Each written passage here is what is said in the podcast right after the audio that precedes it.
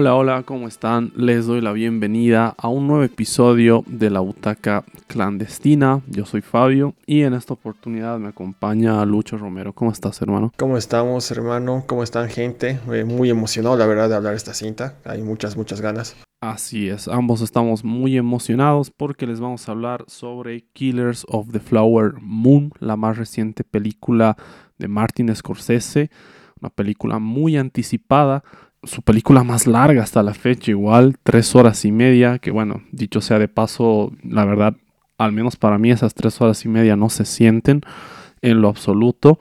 Uno de los estrenos más anticipados del año y después de ya haberla visto también me arriesgo a decir una de las mejores películas de este 2023. Y bueno, voy a ir un poco más lejos también. Una de las mejores películas de la filmografía de Scorsese, a mi parecer, ¿no? Y esto es, es decir mucho, es decir mucho, son, son palabras mayores cuando hablamos de este director. Yo sé que la regla, la norma cuando recién salen películas es escuchar este tipo de comentarios de gente que hace reseñas como nosotros diciéndote es su mejor película o es de sus mejores películas. Pero yo siento que no estoy exagerando, ¿no? ¿Tú, ¿Tú qué opinas sobre esto, hermano? Completamente, estoy muy de acuerdo en todo lo que dices, de lo mejor del año, si no lo mejor, y también de lo mejor de Scorsese, por lo menos para mí, eh, de su época moderna, siglo XXI, es, muy, muy fácil lo mejor, ¿no? Eh, y en general, solo por, obviamente, por nostalgia y por el impacto, eh, está Taxi Driver.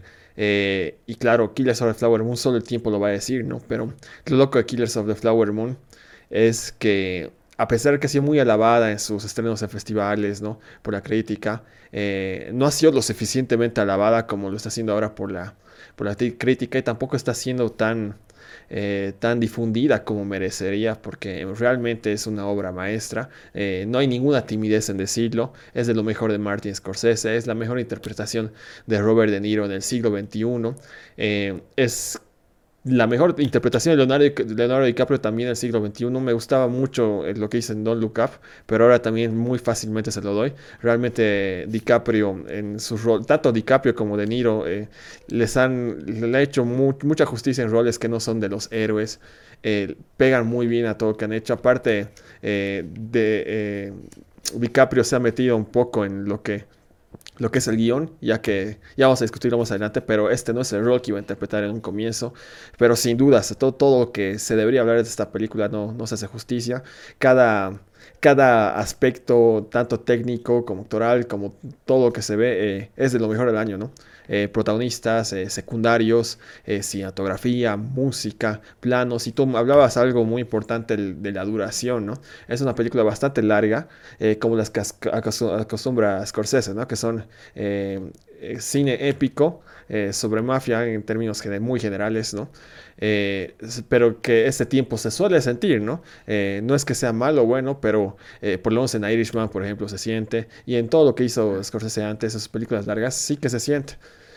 sin embargo, aquí es una película muy fácil de digerir no es como de Irishman que necesitas algo de contexto histórico quizás. Aquí claro que eh, el contexto histórico eh, puede ayudarte, pero te lo sintetizan muy bien en esta película. Es una historia también muy diferente a los tipos de, mafia, de corrupciones que cuenta eh, Scorsese, ya que si bien es, tiene la clásica línea de Scorsese que es la de la historia de ascenso y caída, no es el típico ascenso y caída a los que estamos acostumbrados, tiene aparte un, tono mucho más emotivo a lo que tienen sus otras cintas, ¿no?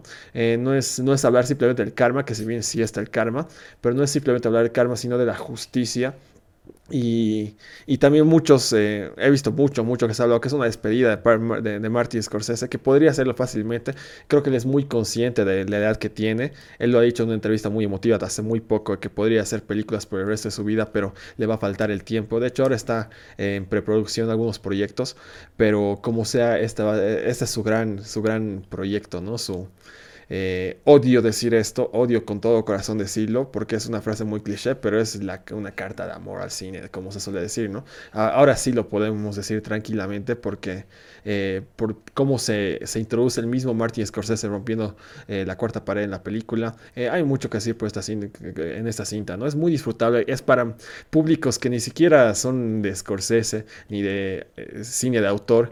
yo creo que cualquier público lo podría ver, lo podría disfrutar, disfrutar tranquilamente. ¿no? Es, es una película muy, muy hermosa. Sí, en definitiva coincido en todo lo que dices, hermano. Es cierto que no está teniendo la visibilidad. Era algo un poco esperado, ¿no? Em, últimamente, al menos a nivel de taquilla, ya no es una garantía eh, tener directores de esta talla. Además que se siente más como, como una estrategia de Apple TV para eh, eh, promocionar la plataforma, ¿no? Más que pensándolo como un éxito de taquilla, vista la inversión y los resultados que está teniendo. Pero de todas maneras se agradece que haya llegado a los cines, al menos acá en Bolivia, que siempre es un tema de que lleguen ciertas películas y que duren además, hasta ahora sigue. Yo juraba que, que no iba a sobrevivir a las tres semanas porque su anterior película de Irishman estuvo tres semanas y se fue. Ahora también hay que recordar que para ese estreno, em, el estreno de Netflix y el estreno de salas estaban muy pegados, ¿no? Creo que estuvieron apenas un, mes en salas y después la, la soltaron en Netflix y eso definitivamente no ayudó a que la gente asista a verla a las salas. Pero de todas maneras, em, esta película eh, me ha dejado deslumbrado, ¿no?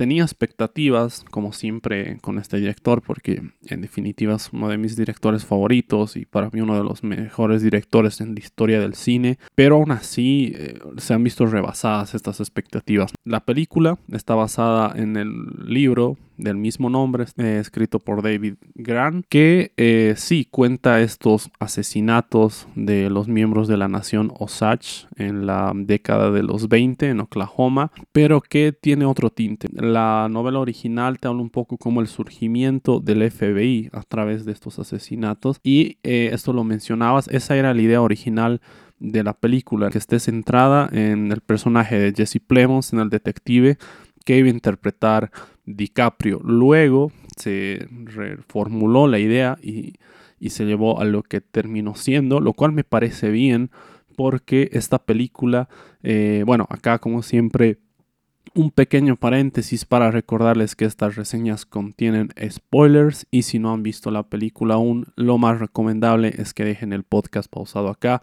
y regresen una vez la hayan visto. Y bueno, si los spoilers no les afectan, pueden continuar escuchando este podcast. Eh, lo que decía, se reformula la idea porque eh, si bien eh, en esencia es una película que responde a lo que ha sido toda la filmografía de Scorsese, o sea, la decadencia de un personaje o de varios personajes consumidos por su, por su propia avaricia o, por sus propios impulsos y las repercusiones, ¿no? Eh, el ascenso y la caída de estos personajes. Si bien tenemos eso, también, al menos yo considero que es una película con bastante romance, ¿no? Quizás la película más romántica, entre comillas, pongámosle, de la filmografía de, de Scorsese, porque hay una historia de amor ahí eh, que no se ve diluida tanto por, por, la ambición del personaje, ¿no? Generalmente en las películas de Scorsese, estos personajes que se van eh, consumiendo y que van decayendo, algunos sí tienen pareja o historias de amor, pero ves que con la decadencia de este personaje, inmediatamente esa relación se, se, disuelve, ¿no? Acá hay como un intento de mantener al personaje de DiCaprio como intentando llevar a flote su relación hasta el final, dándote a entender que genuinamente es alguien que de verdad está enamorado y eso me gusta, ¿no? Es algo que durante muchos años se le ha criticado a Scorsese que, entre comillas, es incapaz de, meter historias de amor eh, y porque siempre son, son disfuncionales y acá es como... Eh, deja callado a cualquier persona que, te diga que no es capaz de, hablarte de historias de amor también, eh, porque tiene mucho, mucho de eso esta película. Completamente. Y yo eh, concuerdo con esto del romance, pero también yo lo, yo lo llevaría más al lado del, misticismo. Ya que aquí se, hay algo que, no, que, no, no, se ve en las películas de Scorsese y es eh, el misticismo, por ejemplo, que vemos acá con las tribus, ¿no? Con sus tradiciones, la escena de apertura es alucinante, ¿no? Eh, de, de, cómo ellos han alcanzado como una especie de, de triunfo que podría ser una especie de karma bueno, una especie de, buena fortuna después del sufrimiento que han vivido. Eh, ya que también se relaciona mucho la suerte y el karma con lo que son las tribus, ¿no? En Estados Unidos. Eh, pero al mismo tiempo cómo se les arrebata esta justicia, ¿no? Y cómo el, hombre blanco eh, se aprovecha de, todo esto. Y creo que este misticismo de lo que son las, la muerte, que lo vemos constantemente durante toda la película, la muerte cómo se representa, ¿no? también las, las tradiciones que tienen las tribus específicamente y el hecho que estén muy bien representados por actores eh, que tienen que estar eh, en, este, tipo de papeles, ¿no? Y todo eso se maneja muy bien, todo el aspecto cultural, quiero decir, ¿no? Y también algo que no quiero que se me pase, ya que hablabas de que está basado en una novela, ¿no?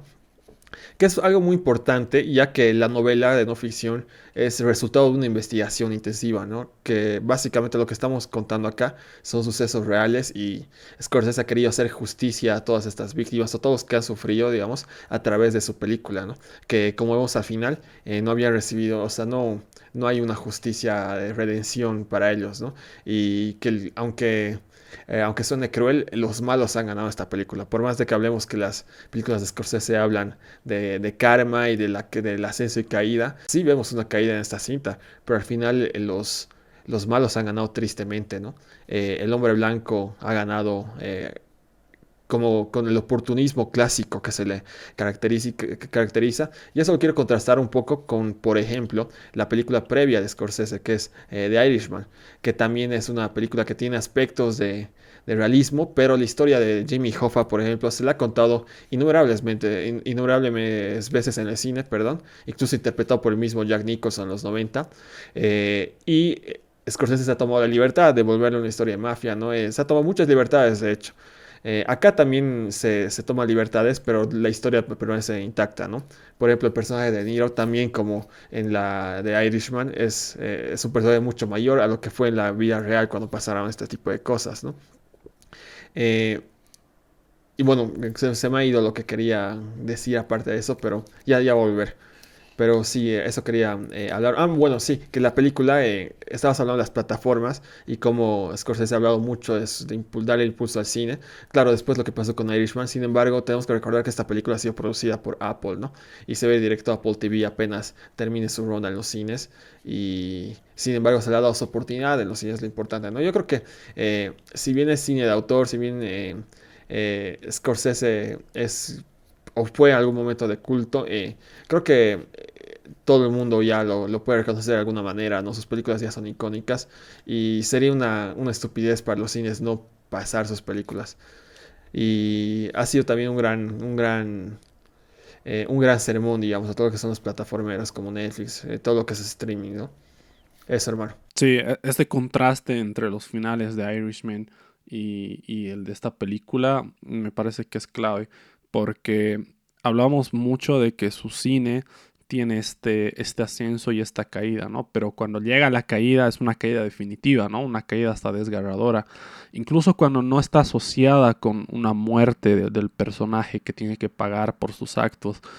Pero no, el final de esta película es muy amargo, ¿no? O sea, si bien entran a la prisión, después te dicen que, eh, que King, el personaje de De Niro, eh, ha, muerto en un hogar, o sea, que ha quedado libre después y que tanto eh, Ernest como su hermano, o sea, el personaje de DiCaprio y su hermano, también han quedado en libertad, ¿no?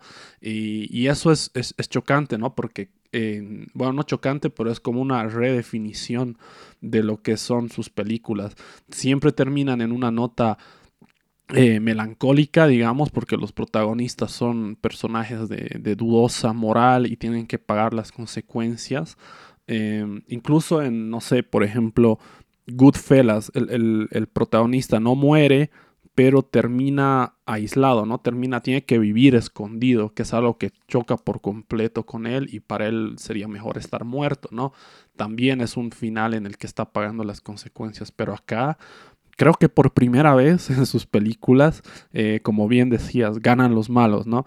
Y, y eso está buenísimo está buenísimo porque es darle un giro a lo que viene haciendo a lo largo de toda su carrera.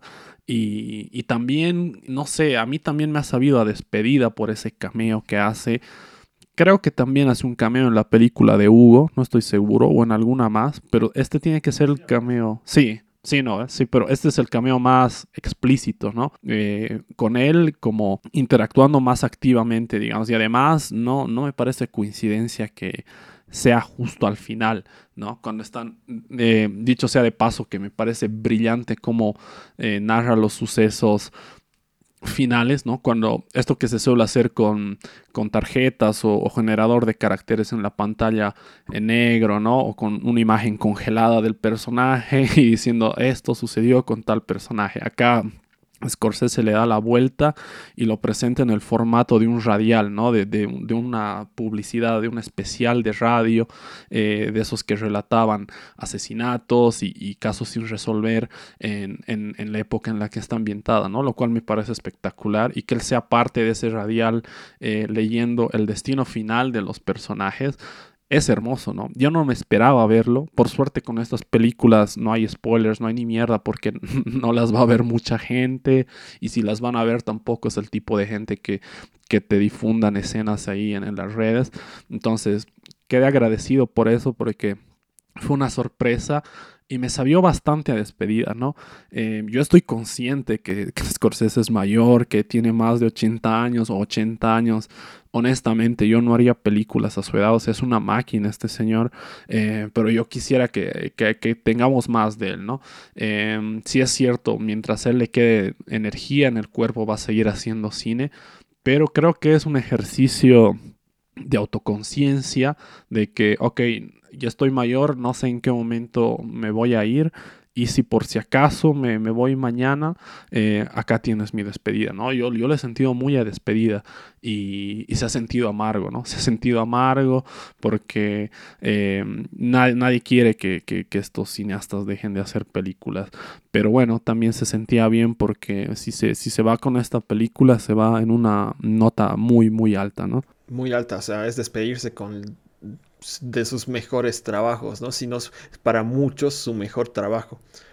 Es loquísimo que a su edad, aparte, o sea, muchos autores, muchos directores pueden sacar en sus últimos años obras impecables, ¿no? Magníficas que van a ser recordadas, pero así que sea considerada su mejor o de sus mejores, eh, es una locura, ¿no?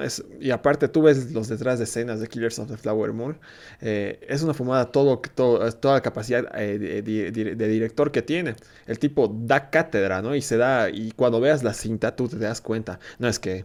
Scorsese solo va a ver uno y no, no, se puede replicar. Esto que estamos viendo no se puede replicar. Ahí está la, labor del director, no es una fumada total.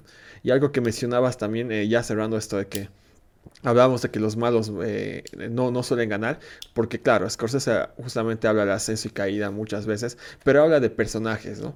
Que en un momento de la película tienen la oportunidad de decidir si hacer el bien o hacer el mal.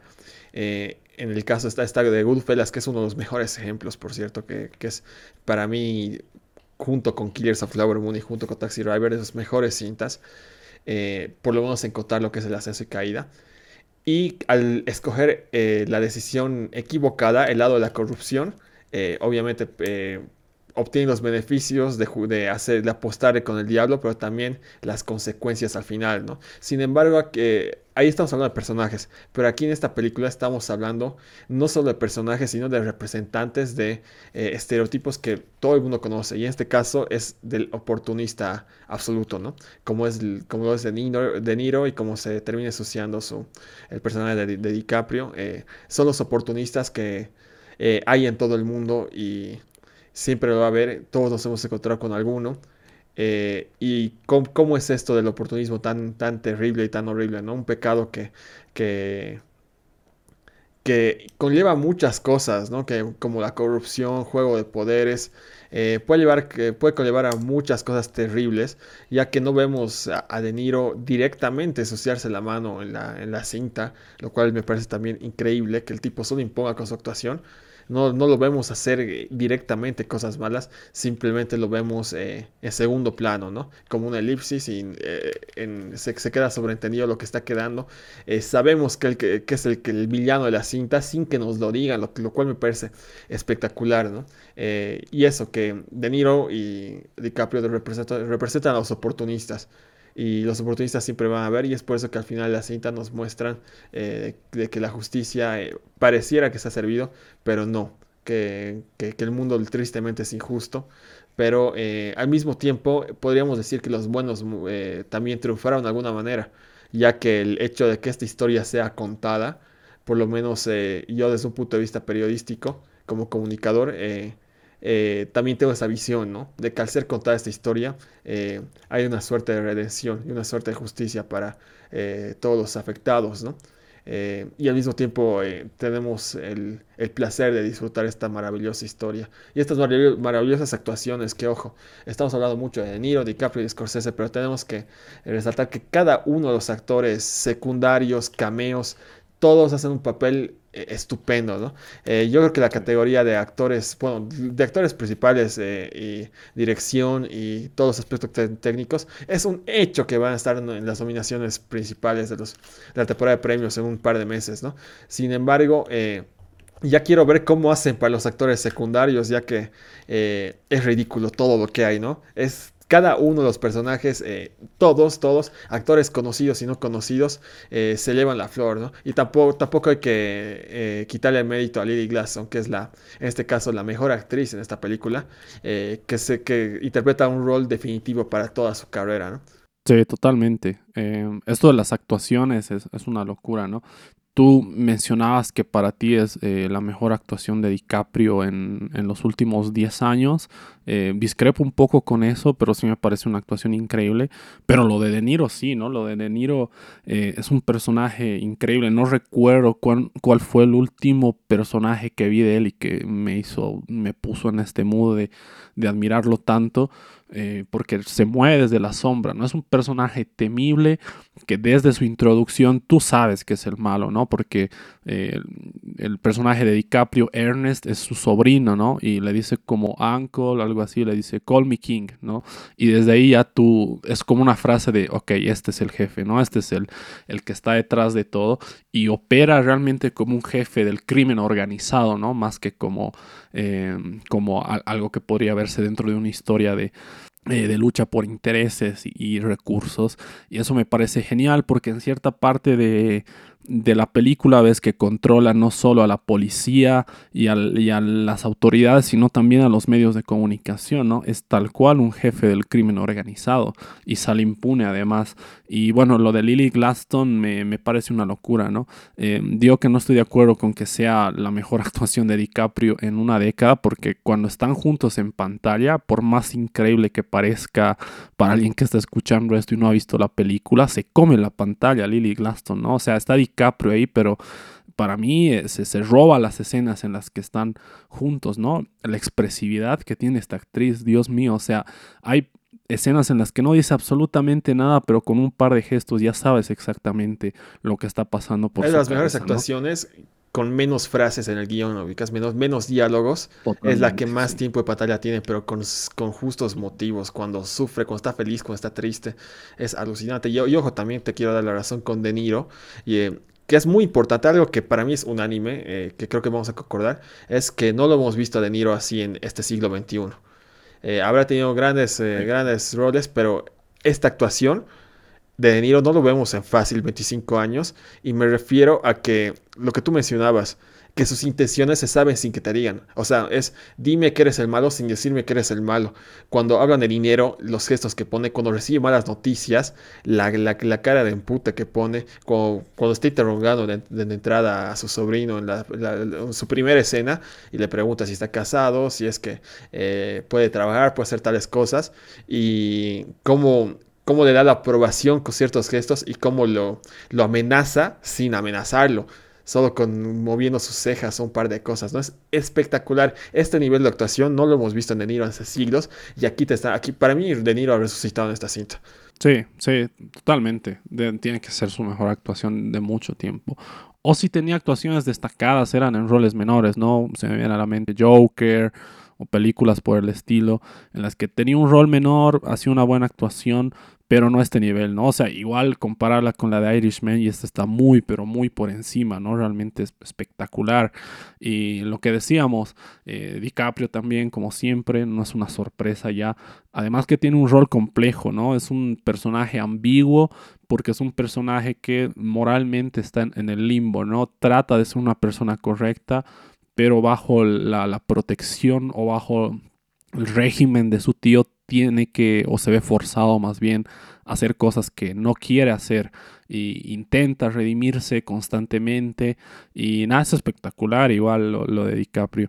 Em, lo de Lady Glaston igual decía que es espectacular y también me parece eh, una historia bonita porque eh, vi en una entrevista que durante mucho tiempo la, la, peleó para conseguir un trabajo, para hacerse un espacio ahí en la industria, ¿no? Si bien ha aparecido en series como Reservation Dogs, eh, en general, esta fue como el primer gran trabajo que tuvo, ¿no? Había atravesado una racha, contaba en esa entrevista, en la que no la contrataban para nada, en la que estaba muy cerca de desistir de la actuación, de renunciar porque no le estaba yendo nada bien, no le daba para, para pagar las cuentas y de repente recibió el llamado de, de Scorsese y le dijo que quería que esté en su siguiente película, ¿no? Y bueno, que te, que te llames Scorsese cuando estás sin trabajo, imagínate, o sea, no hay mejor noticia, ¿no? Eso está alucinante. Y después los secundarios, ¿no? Jesse Plemons, que es un actorazo, o sea, se ha venido reinventando en los últimos años y haciendo roles espectaculares. Aparece muy poco y está genial. O Brendan Fraser, que yo sabía que iba a estar en esta película y ya pasadas las dos o las tres horas, no, no, no aparecía. Yo decía, ¿en qué momento va a llegar? Lo han eliminado, sí, yo también pensaba eso. Sí, aparece cinco minutos máximo, pero tiene una presencia y una voz este tipo que solo con eso ya brilla, ¿no? Como el abogado corrupto y desgraciado eh, es el, el, papel que tiene y lo hace a la perfección. Y después igual, absolutamente todos los secundarios, como decías bien, conocidos y no conocidos, cada uno le mete ahí espectacular y, es un nivel de interpretación eh, muy, muy alto, ¿no? Sí, me parece curioso como, como cuando hablabas de Lily Glaston y su mala racha que ha tenido y luego que te llames Scorsese, también ese mismo rato me acordaba de Brendan Fraser, ¿no? Porque recordemos que ha sido casteado en Killers of the Flower Moon eh, mucho antes de que termine la postproducción de, de, la película que lo ha llevado a ganar el Oscar que ha sido The Whale, ¿no? Eh, que estamos hablando, obviamente, o sea, Scorsese no, no tenía ni, ni, puta idea de que estaba casteando al que se iba a llevar el Oscar Mejor Actor, ¿no? Eh, y, es otro de esos mismos casos, ¿no? Que te llama Scorsese. Ahora, lo de Brendan Fraser ha sido muy debatido en redes, ¿no? De que este, es, algo que ha dividido los fans, de que está bien su actuación o de que ha sido muy sobreactuada. Eh, yo estoy 100, o sea, a mí me parece ridículo ese debate, pero yo estoy 100% entre los que dicen que se ha comido la pantalla. Cuando ha aparecido, eh, se ha robado totalmente la escena, lo ha hecho alucinante también hablando muy poco eh, y no hemos visto jamás una faceta así de... de antagonística de él, ¿no? Hemos, lo hemos visto como antagonista alguna vez, pero no, no este nivel. Quizás lo más cercano que hubiéramos visto ha sido la, la cinta Bad Girl, ¿no? El, villano, pero aquí, donde están todos los, los, los miembros de esta familia, de ese grupo de privilegiados, eh, de esa logia, que son masones, por cierto. Eh, aquí se los, se los, da palo a los masones directamente. Eh, este grupo de, blancos elitistas, ¿no? Y, cuando se lo llevan al personaje de DiCaprio después de que, de que sale de la cárcel para que testifique a su favor. Y como todos lo miran directamente con una cara súper de súper juzgadora, ¿no? terribles actuaciones de todos, pero terribles en el buen sentido, ¿no? es una película que te sumerge al 100%. Eh, cada uno de los secundarios. En verdad, eh, me casaría decir sus nombres tampoco, como lo decía Fabio, no son actores muy conocidos y es por eso que no puedo decir sus nombres y hacerles justicia. Sin embargo, cada uno de ellos, eh, todos los miembros del, grupo de, del personaje de De Niro, los que están en la policía, está John Lithgow, si no me equivoco, está Jesse Plemons también, que desde que hace su aparición es que te das cuenta de la importancia de su personaje y también te das cuenta de por qué DiCaprio era el primer casteado en todo esto. Y al mismo tiempo te hace pensar, ¿no? Cómo hubiera sido la cinta de el guion si no hubiera habido este cambio. Para mí no hubiera sido tan espectacular porque la historia desde el punto de vista de DiCaprio eh, eh, tiene un plus tremendo, ¿no? Alucinante. Por cierto, hablabas, claro, DiCaprio yo, yo soy muy consciente de que es un, un actor muy muy favorito para muchos, para, para más de uno de mis amigos es el, mejor actor de la perra historia, ¿no?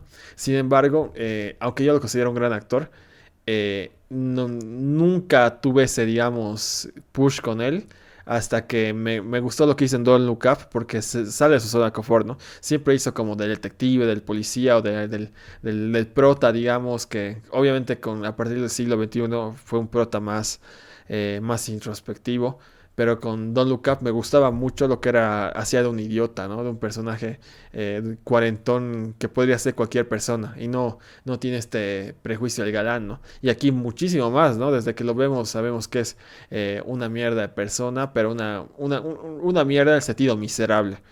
No es una mierda de, no es tan, tan oportunista como lo es pues, el personaje de, Niro, pero llega al punto de ser tan miserable eh, que le va a ser usado y él mismo lo sabe, ¿no? Eh, él, no tiene tan poca, bueno, tiene la, autoestima 100% nula y es por eso que es un personaje tan ideal para ser manipulado.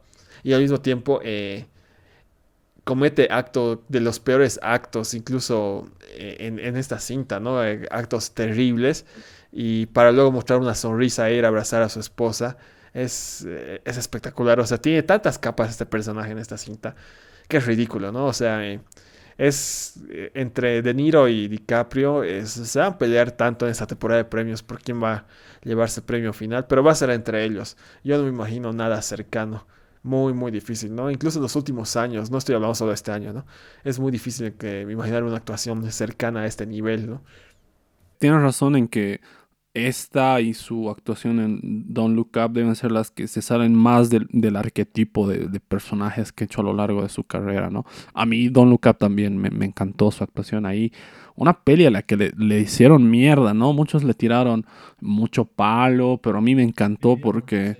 Sí, dividió mucho, pero a mí me encantó. Bueno, la gente le hizo mierda porque tenía un elenco increíble y creo que la gente estaba esperando un drama muy profundo o algo así cuando en realidad es casi una parodia de la película, ¿no? Para mí es una, una secuela espiritual de Doctor Strange Love de Stanley Kubrick.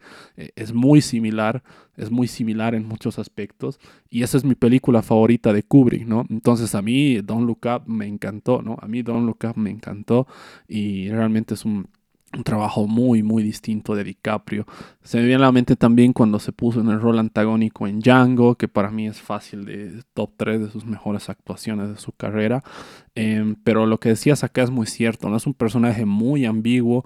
Eh, te sientes mal por él y luego de repente dices qué hijo de puta, ¿no? Cuando le envenena a su esposa. Después tiene esta suerte de remordimiento y trata de envenenarse él mismo y, al final ninguno de los dos muere y vive con la culpa después y sabiendo que, que su esposa se fue con otro. Entonces, nada, es, es alucinante, la verdad. Todas las capas que tiene este personaje, el de De Niro también, el de Lily, Lily Glaston, además que no lo hemos mencionado tanto, pero la mayor parte de la película actúa de, que está enferma, ¿no? En un estado de salud crítico. Y eso es bien jodido.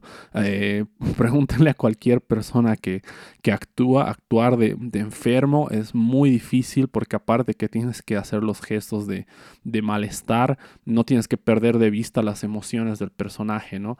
Y es un reto increíble, considerando que son tres horas y media, fácilmente eh, tres horas de la película está enferma, ¿no? Entonces eso igual, eh, increíble, totalmente alucinante de parte de la actriz. Y yo creo que la película em, cinematográficamente es muy buena también, ¿no? Eh, quizás no sea la más, eh, no sea aparatosa o la que tenga un despliegue gigante si la comparas con el resto de su filmografía, pero también tiene escenas que se me quedan muy marcadas, ¿no? Por ejemplo, la del incendio, cuando ambos están ya eh, bajo el efecto de la toxina en la cama y piensas que se van a morir, y ves como, como este, el incendio, pero difuminado, ¿no? Como con esta, bueno, no sé cómo se llama exactamente, pero cuando enciendes fuego y ves como esta capa transparente, ¿no? Que, que ondula así la, la imagen. Eso me ha parecido alucinante, ¿no? Se sentía como una pintura en movimiento porque veías ahí las siluetas de las personas pasando de un lado al otro, con el fuego. Son cosas muy propositivas. También hay un plano secuencia que es como si estuvieras desde la perspectiva del personaje de DiCaprio recorriendo toda la casa. Eh, me parece espectacular, ¿no? He leído en, muchas críticas, creo que es lo que más palo le han dado, que es una de las películas menos cinematográficas de Scorsese, pero yo no estoy de acuerdo, ¿no? O sea... No, es una estupidez eso, es más bien de lo más cinematográfico que he visto en mi vida. Qué ridículo es. Sí, totalmente. Em, pero sí, o sea, bueno, hay otras películas en las que hay escenas memorables, pero esta, esta tiene un despliegue alucinante, ¿no? Tiene un despliegue alucinante. Eh, igual escena cuando descubren el petróleo los nativos y se ponen a bailar y es en cámara lenta, ¿no? Se me ha volado la cabeza cómo está grabada.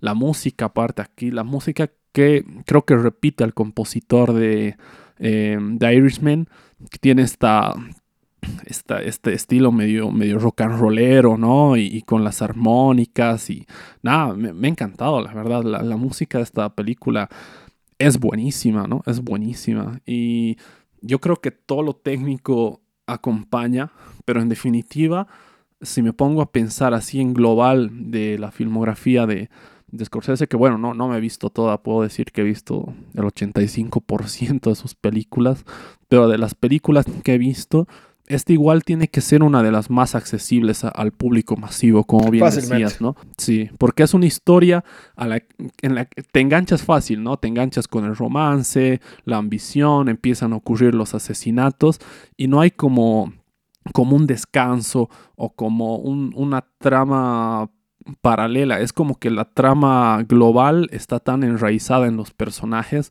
que no es como que estés siguiendo muchas subtramas a la vez, sino que la trama principal está presente eh, más que nunca, ¿no? No sé cómo explicar esto, no, no sé si se entiende bien lo que digo, pero me refiero a que eh, no hay tanta subtrama ni, ni, tantas cosas paralelas, sino es una trama grande que se va desarrollando y, te atrapa. Es casi como un episodio de una serie, un episodio larguísimo, pero que te mantiene ahí, ¿no? Al pendiente. Y Podría ser una miniserie tranquilamente, ¿no? Y y la disfrutas igual, yo creo.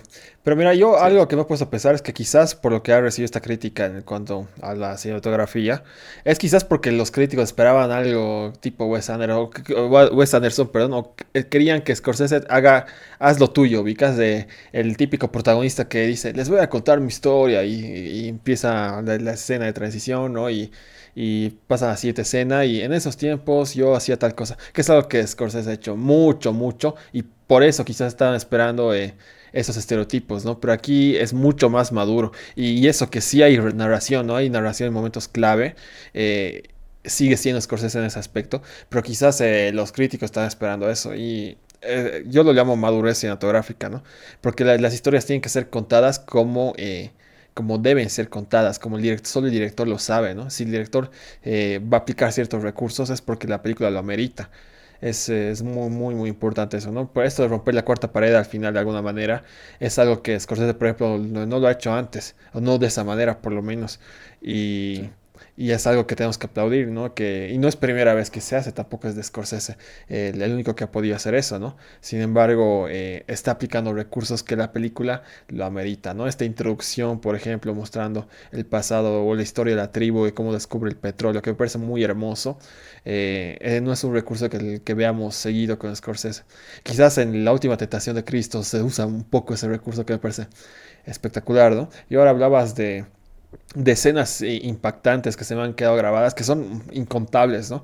Eh, y para contar cuál ha sido la que más me ha impactado, tengo que hablar una vez más de la actuación de Lily Glaston y DiCaprio, que creo que los dos brillan mucho en la cinta, pero brillan mucho más en potencia cuando están juntos, ya que se muestra eh, todos los rasgos negativos y positivos también del personaje de DiCaprio, eh, se enfatizan mucho más cuando está con su esposa. Y su esposa también, eh, esta dualidad de que lo ama, pero al mismo tiempo tiene sus sospechas. Y la escena que más me impactado ha sido cuando todo esto culmina, ¿no? Y es con la última escena de ambos. Ya que cuando están en, este, este interrogatorio que le, que le pregunta, eh, ¿qué le pusiste? ¿Qué es lo que me inyectaste? Desde el comienzo de esa escena, yo me aguanté la respiración. Eh, y cuando responde que es insulina, y con eso lo dice todo, ya que prefiere mentir y prefiere su orgullo antes que decir la verdad, y que era más que lo que se está preguntando, qué es lo que le puso, eh, el personaje de Lily Glaston está comprobando si es que en verdad hay amor o porque ella sabía la verdad, ¿no? Y cuando dice insulina, ahí es cuando sueltas el aire, ¿no? Es cuando yo solté el aire y dije, uff, que me hizo mucho recuerdo al final de The Last of Us, tanto el videojuego como la serie, ¿no? Pero sobre todo en el videojuego que yo viví esa historia, eh, ya que se hace una pregunta que si es verdad o es mentira, pero se sabe la respuesta desde un principio. Lo que, lo que se quiere comprobar es que si se va a mentir o no se va a mentir, ¿no? Y esa respuesta de la insulina es espectacular. Eh, ha sido una escena que, ¿verdad? Eh, que aparte ha sido el cierre para ambos personajes, pero ha sido una escena que para mí es la, escena, ¿no? Y eso que hay muchas más. Obviamente no le estoy haciendo justicia, ya que puedo sacar muchas escenas más, pero esa escena para mí es la, eh, la escena. Sí, en definitiva, la relación de estos dos personajes es, es muy entrañable, ¿no? Porque tú notas que es auténtica porque se desarrolla antes de que, de que el personaje de De Niro le plante ahí la semillita como de, ok, acá hay dinero, hay petróleo, metere, ¿no? Antes de eso ya la conoce y se siente atraído. Incluso otra escena memorable es cuando están en el interrogatorio policial eh, frente a frente y le dice como, sí, todo eso es verdad, pero eh, yo me interesé por ella cuando era su chofer, ¿no? Y ahí ves igual el gesto de ambos como que, ok, es verdad. Y lo que dicen mucho de, ambos personajes sin una sola palabra es espectacular, ¿no? Otra cosa que mencionabas también eh, de este interés por, por hablar de las costumbres eh, de la tribu hay un, diálogo al principio que me parece espectacular, que de alguna manera le da el título a, bueno, al libro también, pero a la película, que te dice que eh, le dicen padre al sol eh, o, algo así, o eh, nombran como cada astro y, le asignan como un rol dentro de la familia, ¿no? Y después dicen que la luna era como, como la tierra, ¿no? Las flores que que cubrían la tierra. Entonces, claro, eh, se habla de una matanza por intereses de, recursos naturales, del petróleo, y eso responde bien. ¿no? Quisiera tener la, frase, bueno, la, el diálogo ahí completo, que me pareció hermoso, ¿no? Como una analogía de cada astro con un, con un miembro de la familia y lo, lo que representaba. Yo creo que todo eso le da una profundidad histórica la película, que era lo que le decías, ¿no? Eh, que son, eh, es, una no ficción, está basada en hechos reales y que también eh, no redime, pero sí, por lo menos el, hacerlo visible es cierto, ¿no? El hacerlo visible da cierta redención a, a, las víctimas de alguna manera, si bien los, los implicados han quedado impunes y bueno, para esta altura ya deben estar muertos, pero quedaron impunes, no pagaron por las consecuencias.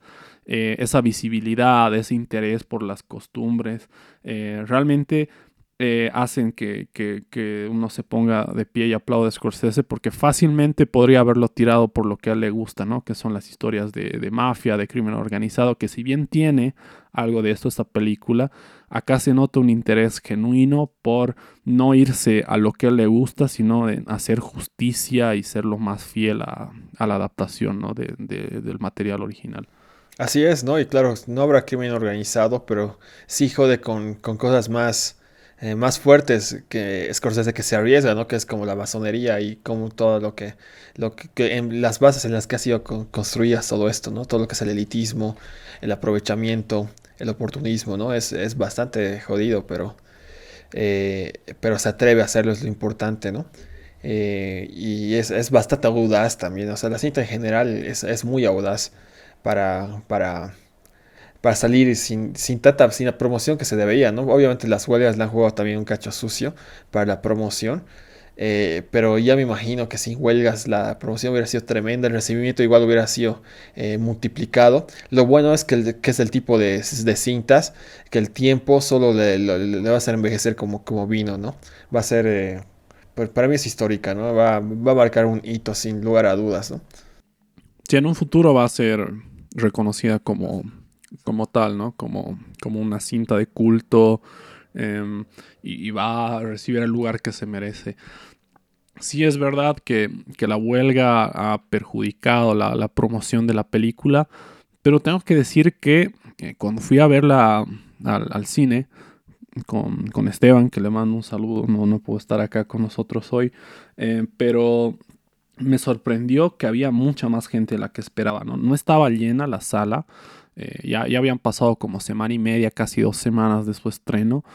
Quizás era porque era el, 2 por 1 pero era como un 80% de la sala, por lo menos, ¿no? Y yo, yo, me esperaba mucho menos porque cuando vi The Irishman éramos cinco personas, creo, en la sala. A, lo mucho, cinco personas. Y, y, acá me sorprendió, ¿no? Acá me sorprendió que tanta gente vaya a verla. Eh, además en un horario ya tarde y subtitulada. Eso me gustó. Eh, y realmente no me imagino si, si no se hubiera visto perjudicada por la huelga, etcétera. Quizás igual la rompí en taquilla, ¿no? Quizás igual la rompí en taquilla. Eh, pero de todas maneras a mí me queda el sabor de eso, ¿no? De que Apple TV, eh, bueno, Apple en general ha puesto ahí el dinero porque sabe que el verdadero rédito se lo va a sacar cuando esté en streaming. mucha gente se va a suscribir a Apple TV para ver la nueva película de Scorsese, 100% seguro. ¿no? Incluso mucha gente se va a enterar que Apple TV tiene un servicio de streaming cuando vean la publicidad de Killers of the Flower Moon. ¿no? Entonces ahí va a estar la ganancia. ¿no? Em, creo que por eso no, no se hecho tanto eco en que no le esté rompiendo en taquilla. Pero de todas maneras, eh, todavía está en cines, ¿no? Todavía está en cines y si están escuchando esto y, se cagan en los spoilers, vayan a ver esta película, ¿no? Que probablemente sea la última, esperemos que no, tocó madera, pero ojalá, ojalá no sea la, última película de este gran director, ¿no? Sí, mira, yo creo que la, la campaña boca a boca la ha jugado muy bien ya que yo fui el, no el día del estreno, el día después del estreno, se estrenó jueves acá en cartelera local y yo fui viernes por, más por el miedo, ya que estos cabrones de la cartera local, en general, están transmitiendo las películas en su idioma, original solo la primera semana. Y ha pasado mucho este, este año, porque antes no pasaba, que a partir de la segunda semana eh, todo es doblado, ¿no? Y así que no quería perder esa oportunidad, que gracias a Dios hasta el momento eh, sigue con su versión eh, subtitulada, hasta ahora en cartelera. pero tenía ese miedo, ¿no? Fui y éramos 15 personas contadas, hermano, y tal vez esté siendo un poco amable.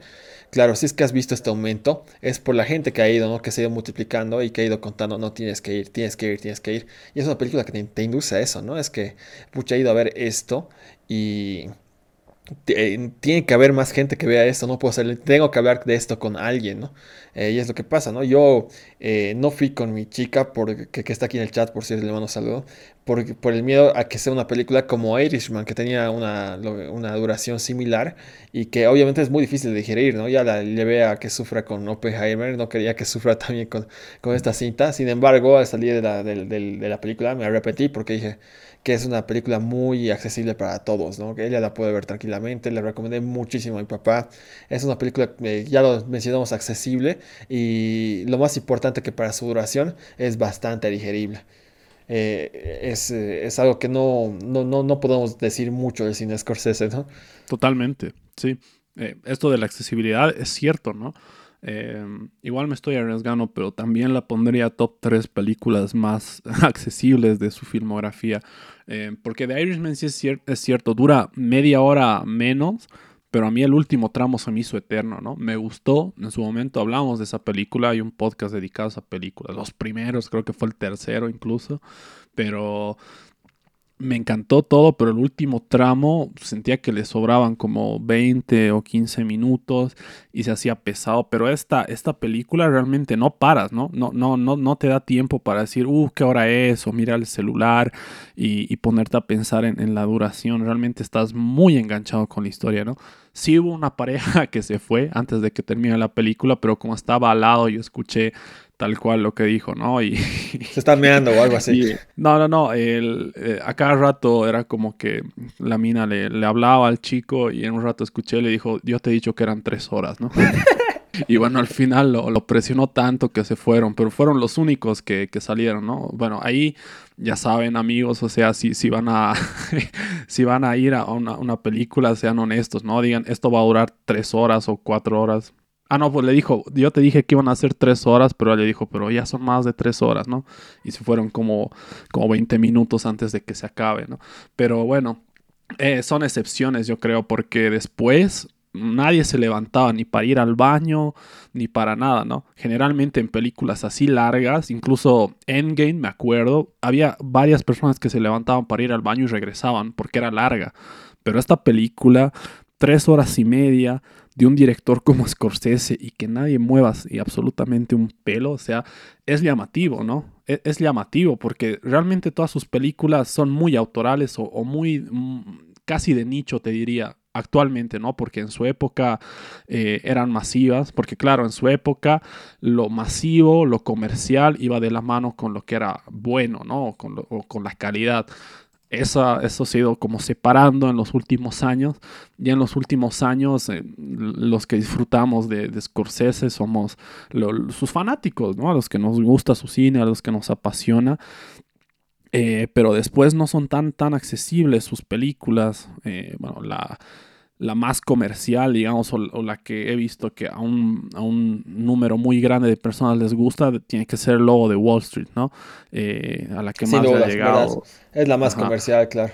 Es pero porque tiene sus aspectos de, de comedia, tiene, eh, tiene, hay que decirlo, tiene un montón de... Vende mucho con el sexo y con las riquezas con cosas del mundo real, ¿no? Es por eso que pega mucho. Y aparte la han usado mucho para, para películas empresariales, la pasa en universidades, lo cual no me parece muy lógico, me parece todo lo contrario a lo lógico.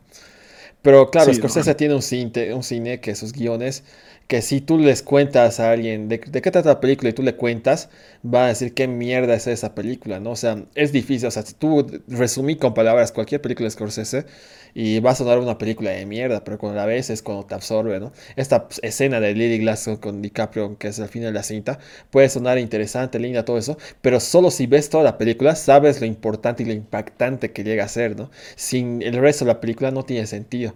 Y eso es las películas que es, tienes que ver para saber que, de qué estamos hablando, ¿no? Y Scorsese ha hecho es mucho eso con su cine, que no es tan accesible, de que solo los que estamos, los que eh, sabemos que estamos viendo una película de Scorsese, sabemos lo que está hablando, ¿no? Y él se va dirigiendo la película a esos justamente. Pasa mucho con Irishman, justamente, que no, quizás si no ha recibido toda la visibilidad que tenido, eh, que, que, debería haber tenido, es porque, claro, está hecho para un público específico que sabe ciertos contextos históricos. Ha pasado lo mismo con Oppenheimer, por cierto. Eh, sin embargo, esta película... Eh, sintetiza muy bien lo que es la contextualización. Creo que Scorsese ha, hecho un muy buen trabajo de, de, de, de, investigación, aparte del libro que ya tenía, para poder contar el contexto histórico, ¿no? Que para alguien que no tiene ni puta idea, eh, lo puede digerir y puede captar lo que está pasando muy fácilmente. Sí, sí, es que es así, o sea, tú le lees ahí la sinopsis de, no sé, de Silence o de, o de Raging Bull a alguien y te va a decir, ¿por qué quieres desperdiciar dos horas de tu vida o tres viendo esto. Suena aburridísimo, ¿no? Pero una vez estás ahí como empapado con la manera que tiene de contar las historias este señor es, es alucinante, ¿no? Pero realmente esta película me parece genial, ¿no? Es casi paradójico que su película más larga sea una de sus películas más accesibles porque sabemos que la duración siempre es determinante, ¿no? La, la duración termina ahuyentando mucho al público. Eh, junto con el blanco y negro, me animaría a decir, son los mayores ahuyentadores de, audiencia que pueden existir. Eh, pero, pero no, o sea, yo creo que a, pesar de todo, es una película extremadamente disfrutable. Digo a pesar de todo por todas las cosas en, en apariencia que pueda tener, ¿no? Pero es, es espectacular y es emotiva también eh, por, este, por este sabor a despedida que, que tiene hacia el final.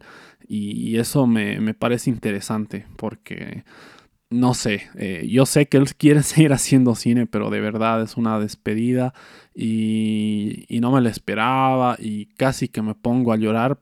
No hay nada triste en esa escena, pero realmente no, él rompe la cuarta pared porque mira cámara y, no lo está, no está diciendo como eh, lo que es parte del radial, del especial de radio.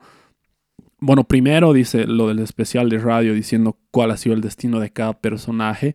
Y después cuando mira cámara, no me acuerdo exactamente qué decía, pero tiraba una frase, ¿no? Tiraba una frase y cuando tiraba la frase miraba cámara. Y ahí se acaba la película. Es como eh, como cuando ves uno de estos cuentos largos y al final aparece el, autor, ¿no? Y, te dice, ha sido un recorrido increíble y se cierra el telón, ¿no? Lo he sentido como lo mismo, lo he sentido tal cual, como cuando ves así un especial de, de, lo que sea, no sé, ponte un especial de Disney con Fantasía 2000, cualquier huevada así con pequeños cuentitos y que al final aparezca Walt Disney y te diga, ha sido un recorrido, ta, ta, ta, y se acaba, ¿no? Yo lo he igual yo lo he sentido igual y bueno, eso me ha, me ha preocupado un poco, me ha dolido. Pero de nuevo, no sería tan triste porque si es su despedida, es, irse por todo lo alto, o sea, coronar una carrera excepcional, yo creo. Y, si ven esta película y, se motivan gracias a esta película a ver más películas de este director, genial, ¿no? Yo pienso que ahí ya sería un, un éxito total. Sí, esta, esta escena del show radial te agarra en curva, ¿no? ya que cuando comienza no sabes a qué, qué es lo que van a hacer. Yo esperaba que hagan un, tipo, un tipo parodia de, de, este, de, indios estereotipados, por ejemplo, y con su casino, ¿no? Yo, yo esperaba algo por el estilo, pero sin embargo, eh, cuando aparece Scorsese y te cuenta todo eso, ¿no? especialmente cuando habla de que en, eh, cuando murieron los personajes de Niro y de DiCaprio, que en su obituario no hicieron referencia a, los asesinatos que cometieron ahí te, ahí te mira la cámara, ¿no? Es como decirte, eh, no se ha mencionado, o sea, la historia no se ha contado, pero ahora yo te la estoy contando a vos, ¿ubicas? Y ahora se está haciendo justicia. Eh, tiene como esa mirada de que eh, se tiene que hacer justicia, es lo que sí yo estoy haciendo. Y ahí es, es, es es, es, inefable, la verdad, no, no, hay, no hay palabras, es, es muy emotivo el men. Eh, realmente se hace querer este director. Hay muchas veces, muchas declaraciones que ha hecho que no concuerdo para nada. Eh, también ha creado muchos memes muy graciosos, ¿no? De gente viendo películas en su Nokia diciendo tal como Scorsese lo hubiera querido, cosas como esas, ¿no? Es, me parece espectacular por, por cómo ha atacado sobre todo los streaming, ¿no? Y a, estrenar las películas directo a esas plataformas. Sin embargo, eh, se, se, se, hace querer, ¿no? Es, será un viejo muy nostálgico el men, pero no quita que es uno de los mayores genios en la historia del cine. Sí, totalmente. O sea, el hecho de que sea de, de otra época, totalmente distinta, le ha jugado en contra, ¿no? Con ciertas declaraciones como lo de Marvel y que todas las películas en general de superhéroes son como parques de diversiones. Se ha ganado mucho hate, ¿no? De toda esa gente que son fans ciegos y, si criticas así, no sé, She-Hulk, te dicen que eres un, un, imbécil. Pero bueno, a pesar de que yo no coincido con eso, eh, de todas maneras, no, no puedes evitar eh, amar el cine y no amar a Scorsese, ¿no? O sea, no va de la mano. Si, si amas el cine, te tienen que gustar Scorsese porque tus películas son el lenguaje cinematográfico en su máxima expresión, ¿no? Eh, realmente no hay una sola película que digas, puta, qué mierda de película, ¿no? Hasta su película más mala eh, es una buena película, por lo menos, ¿no? Y su mejor película es una obra maestra. Entonces siempre se mueve en ese rango, ¿no? Y no solo ha hecho películas, ha hecho documentales, ha hecho un documental de los Rolling Stones, ha hecho documentales con otras bandas también, ha, ha dirigido eh, pilotos de serie. Ha dirigido el piloto de Boardwalk Empire, que para mí es una de las mejores series de la historia y también la ha producido. Entonces es alguien que genuinamente eh, está, está comprometido con el arte en general, ¿no? Se nota que le apasiona la música, que le apasiona el cine y, y siempre trata de estar ahí involucrado y, y, eso es lo que cuenta al final, ¿no? Eh, puedes venir de, otra época, que haya ciertos choques culturales que son normales eh, entre cómo piensa Scorsese y cómo piensan las generaciones de ahora, pero al final de cuentas son, son solo eso, ¿no? Diferencias generacionales que yo creo que, que dentro del cine no, no valen tanto. El otro día había un video que me hizo cagar de risa, que hablaba de que por primera vez había entrado a su correo electrónico y veía que había miles de nombres y decía, ¿quiénes son estas personas? ¿No? O sea, realmente eh, es tu abuelo, ¿no? O sea, todos tenemos así un, abuelo, así que no, no, no, le sabe a la tecnología, pero no necesitas, ¿no? Saber la, la tecnología cuando eres Scorsese y has hecho estas maravillas así a, lo largo de tu vida, ¿no? Claro, ves, ves sus detrás de cámaras y te das cuenta que, que, hay cosas que la tecnología jamás va a poder lograr, ¿no? Que la inteligencia artificial jamás va a poder lograr. Eh, ese nivel de dirección, ese nivel de escritura es, es 100% humano y 100% de él y no hay nada que lo pueda replicar, no importa cuántos estereotipos o características pongas en una inteligencia artificial. Eh, tal como está demostrado, como dije hace un momento, lo que esperaban los críticos quizás de que Scorsese haga el típico Scorsese, ¿no? Del, protagonista narrando sus desventuras a través del tiempo, que no lo ha hecho en esta cinta. Eh, quizás eh, una, inteligencia artificial hubiera escrito la película de esta manera, pero no. no es una inteligencia artificial, es, es, un, es la mente de un maestro, ¿no? Y con eso yo creo que concluyo, hermano. Sí, totalmente. O sea, e, estas cosas realmente... Eh, yo he hablado mucho esto de la inteligencia artificial en episodios anteriores del podcast y cómo podría beneficiar en ciertos aspectos la, producción del cine, pero también cómo podría ser perjudicial, ¿no? Eh, digamos que quitarle este lado humano a las producciones y se nota, ¿no? Tú hablas de los detrás de escenas y he visto justo un detrás de escenas de esta película que debe durar a lo mucho un minuto, pero en ese minuto da una cantidad de indicaciones, Scorsese, de mover la cámara a este lado, hace esto, esto, esto. Para él es como un reflejo dirigir, ¿no? Casi como respirar. Y dirigir es una tarea muy complicada, ¿no? Todas las personas que están involucradas en el cine y alguna vez han participado en rodajes y saben lo que es un rodaje, es muy complicado dirigir. Y realmente nada, este señor lo, lo lleva en la sangre, ¿no? Es innato, es un, es un maestro absoluto ha ido puliendo esa habilidad a lo largo de todos estos años. Y nada, yo estoy muy feliz de, haber tenido la suerte de, eh, de asistir a estrenos de sus películas, a pesar de que no es un contemporáneo nuestro, ¿no? Es un, eh, señor muy anterior a nuestra época, con muchas películas estrenadas antes de que nosotros nazcamos, pero eh, ya cuando llegó este siglo, puedo decir o voy a poder decir a, mis nietos que tengo la suerte de, ver alguna de sus películas estrenadas en el cine, ¿no? Y sería Taxi Driver, claro. Eh, un poco de par de lo que estás diciendo, Taxi Driver, su, la que es su obra maestra, junto con esta, se estrenó en el 76. Estamos hablando de casi 50 años de diferencia entre dos obras maestras. Sí, sí, sí, sí, totalmente. Es que eh, es increíble, ¿no? Es, son, muchos años, son muchos años. Eh, él dirigía antes de que nosotros estemos en planes siquiera, ¿no? Entonces, eso habla mucho de, lo que es este, este director, ¿no? Y bueno, la verdad es, es emocionante, eh, por lo menos saber que ha sido parte de, un pedacito de su legado, porque has asistido a ver una, una película suya al cine y has tenido la suerte de presenciarla en un cine que yo creo que todas sus películas están hechas para eso, ¿no? O sea, eh, ya la puedes ver en una laptop o en tu celular si quieres, pero si quieres experimentar de verdad una película de Scorsese, ve la, pantalla más grande que puedas, con el mejor sonido que puedas y con la mejor imagen que puedas, porque están pensadas para eso, ¿no?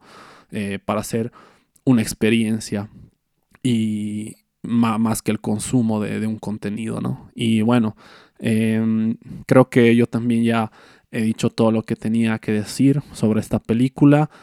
Esta fue nuestra reseña dedicada a Killers of the Flower Moon. Muchas gracias por acompañarnos y también gracias Lucho por ser parte de este podcast. Puedes dejar tus redes ahí para que la gente te vaya a seguir.